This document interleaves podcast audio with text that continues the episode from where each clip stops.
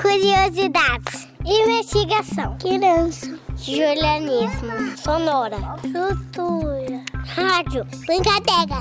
Conversar. Atenção. Infância. Procurar. Observar. Espiar. Filme. Fala. Curiar. Oiê, eu sou a Giovana, mas podem me chamar de Gi. Olá, eu sou a Amanda, mas podem me chamar de Mandy.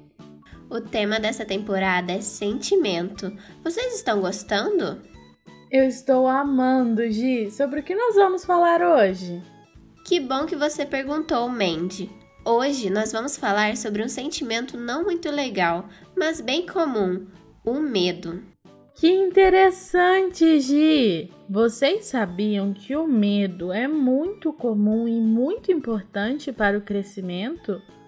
Isso mesmo, Mandy. Diversos medos nos ajudam a identificar situações que não são muito legais e que não fazem bem para a gente. Por exemplo, se você estiver em uma situação perigosa, o medo vai te alertar e te preparar para o que pode acontecer. É isso aí!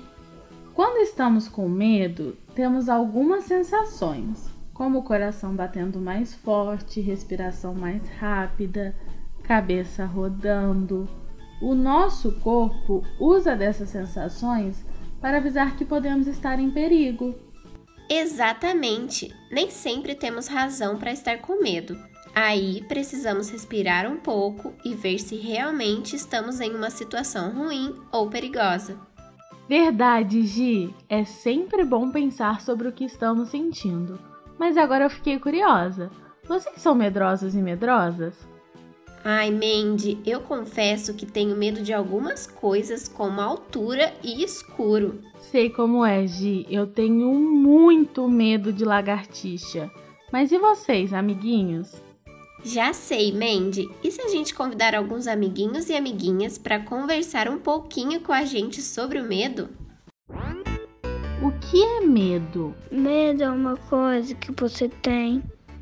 Tipo, quando você tem medo, tipo, você tem medo de um filme. Isso é medo. Medo é quando a gente assiste uma coisa assustadora. Do que você tem muito medo? Tubarão e monstros. Hum, fantasma. Mentira. Frankenstein. Tenho medo de gato. Eu tenho medo de escuro. O que você faz para enfrentar o seu medo? Eu assisto filme que dá, me, me dá medo ou eu fico olhando sempre pro negócio que eu tenho medo fica assistindo vídeo com esses, esses trem. E aí eu fico olhando bem. Depois de um tempo, eu paro, fico uma horinha sem e depois olho de novo. Depois fica uns 5 minutos sem e fico sem medo. Eu converso com a minha mãe, com meu pai, com minha mamãe. Eu não consigo acender a luz. Eu, minha mamãe acende pra mim. Você tinha algum medo quando era mais novo e agora não tem mais? Do zap. Eu não tenho mais. É o monstro que aparece quando você fala o nome dele, segurando uma carta dourada.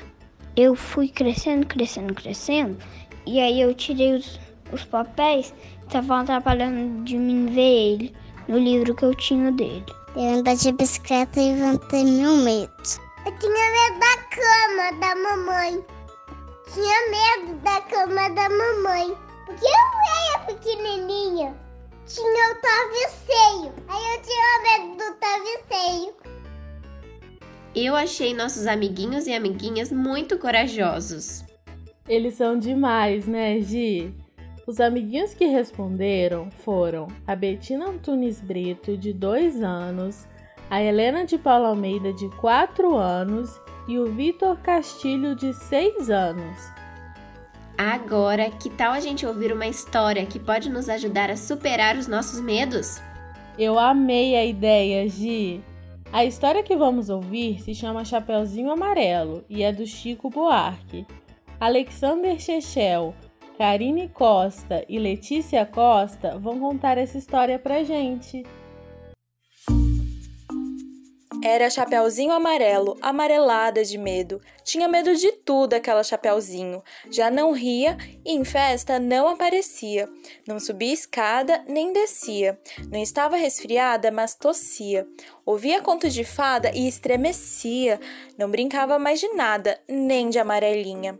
Tinha medo de trovão e minhoca para ela era cobra. E nunca apanhava sol, porque tinha medo da sombra. Não ia para fora para não se sujar. Não tomava sopa para não ensopar. Não tomava banho para não descolar. Não falava para não engasgar. Não ficava em pé com medo de cair.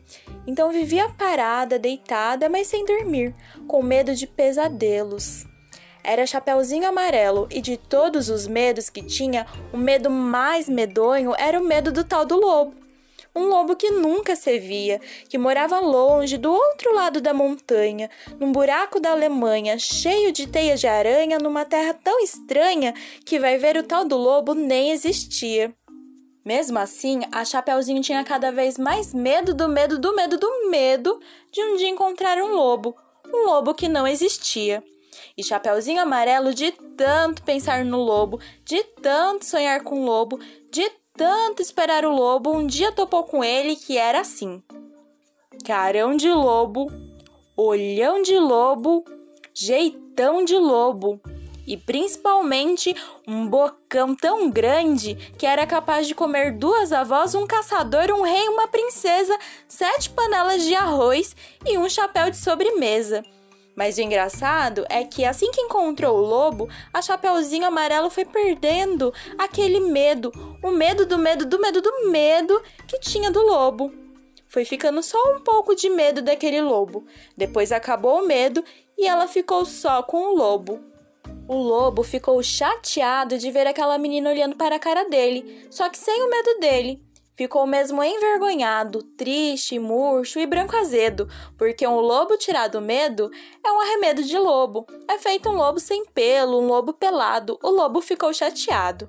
Ele gritou: Sou um lobo.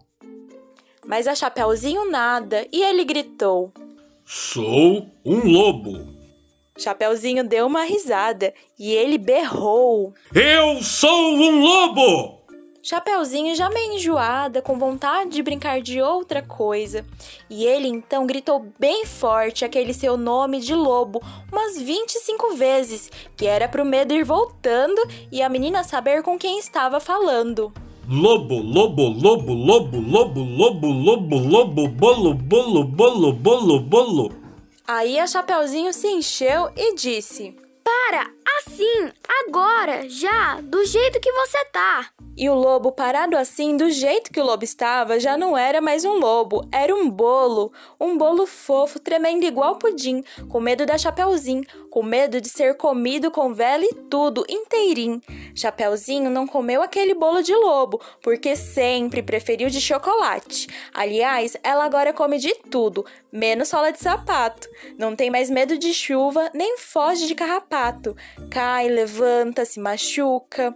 Vai à praia, entra no mato, trepa em árvore, rouba fruta, depois joga amarelinha com o primo da vizinha, com a filha do jornaleiro, com a sobrinha da madrinha e o neto do sapateiro.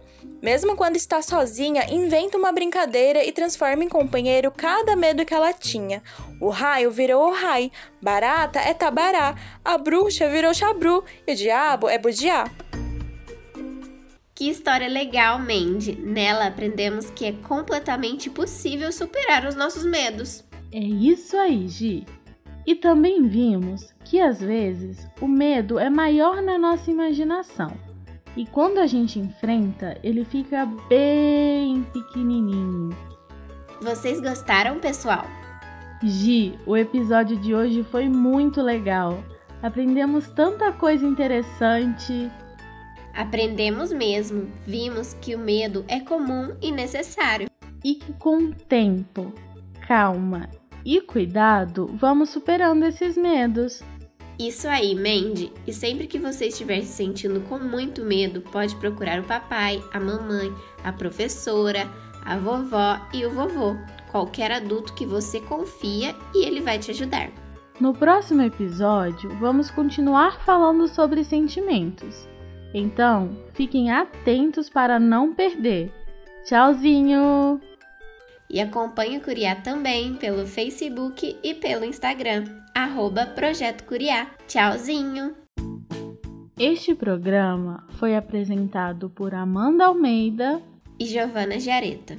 Além de produzido e editado por Giovana Giareta e Amanda Almeida. O Curiá é uma produção do projeto de extensão Pequenos Ouvintes, coordenado por Luana Viana. E faz parte do programa Sujeitos de Suas Histórias, coordenado por Karina Gomes Barbosa e André Luiz Carvalho. E é vinculado à Pró-Reitoria de Extensão e Cultura da Universidade Federal de Ouro Preto. Curiá!